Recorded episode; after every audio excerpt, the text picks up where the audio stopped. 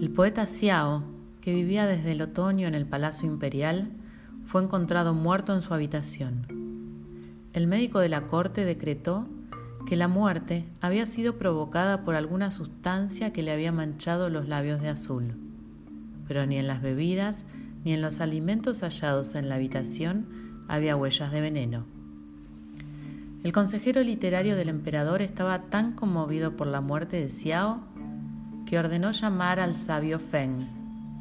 A pesar de la fama que le había dado la de resolución de varios enigmas, entre ellos la muerte del mandarín Chou y los llamados crímenes del dragón, Feng vestía como un campesino pobre.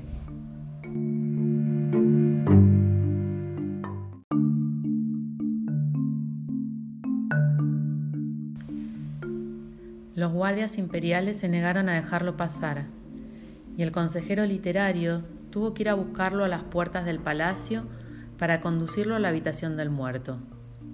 Sobre una mesa baja se encontraban los instrumentos de caligrafía del poeta Xiao, el pincel de pelo de mono, el papel de bambú, la tinta negra, el lacre con que acostumbraba sellar sus composiciones.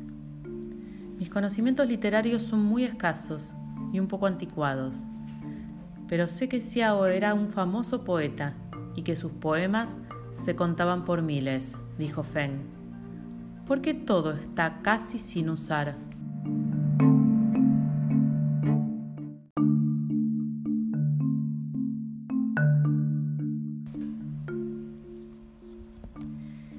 Sabio Feng, hacía largo tiempo que Xiao no escribía.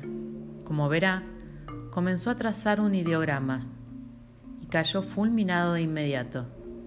Xiao luchaba para que volviera la inspiración y en el momento de conseguirla algo lo mató.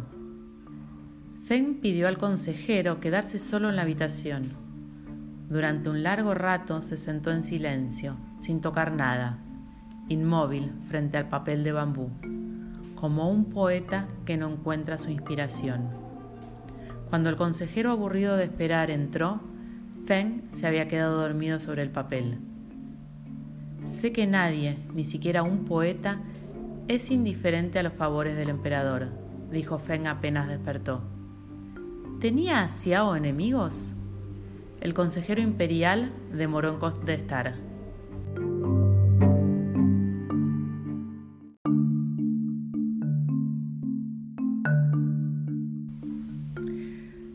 La vanidad de los poetas es un lugar común de la poesía, y no quisiera caer en él. Pero en el pasado, Xiao tuvo cierta rencilla con Zheng, el anciano poeta, porque ambos coincidieron en la comparación de la luna con un espejo.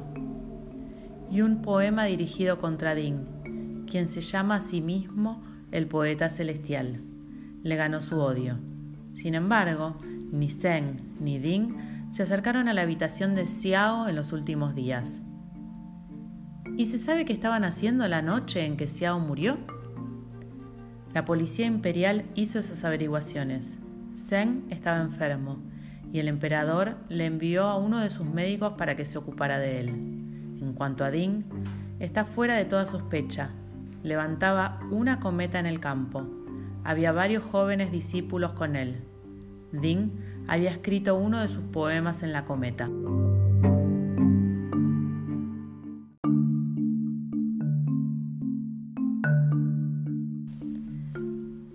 ¿Y dónde levantó Ding esa cometa?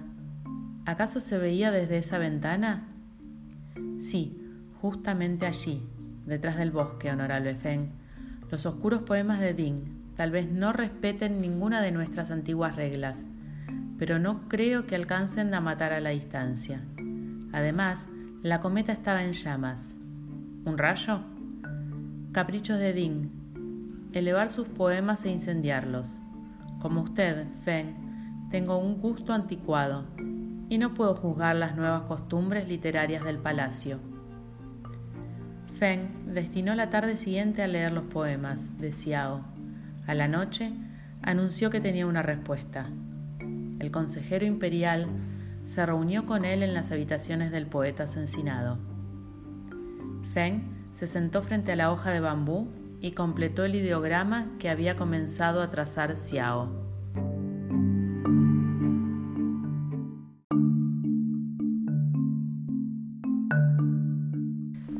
Cometa en llamas, leyó el consejero.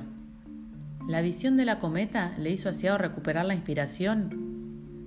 Xiao trabajaba a partir de aquello que lo sorprendía, el momento en que se detiene el rumor de las cigarras, la visión de una estatua dorada entre la niebla, una mariposa atrapada por la llama.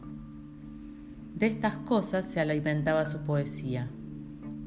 Aquí en el palacio ya nada lo invitaba a escribir. Por eso, su pincel nuevo estaba sin usar desde hacía meses. Ding puso el veneno allí, y con la suficiente anticipación como para que nadie sospechara de él.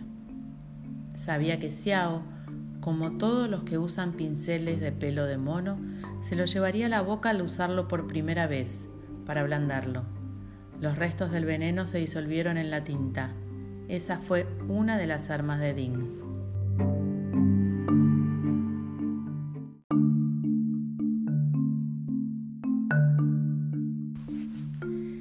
Imagino que la otra fue el cometa, dijo el consejero. Ding sabía que al ver algo tan extraño como un cometa en llamas, la inspiración volvería al viejo Xiao. Feng tomó el pincel del pelo de mono y escribió: Una cometa en llamas sube al cielo negro, brilla un momento y se apaga. Así la injusta fama del mediocre Ding. Mis dotes como poeta son pobres, pero acaso no esté tan alejado del tema que hubiera elegido Xiao. Feng limpió con cuidado el pincel. Como poeta, Ding rechaza toda regla, pero como asesino acepta las simetrías. Para matar a un poeta, eligió la poesía.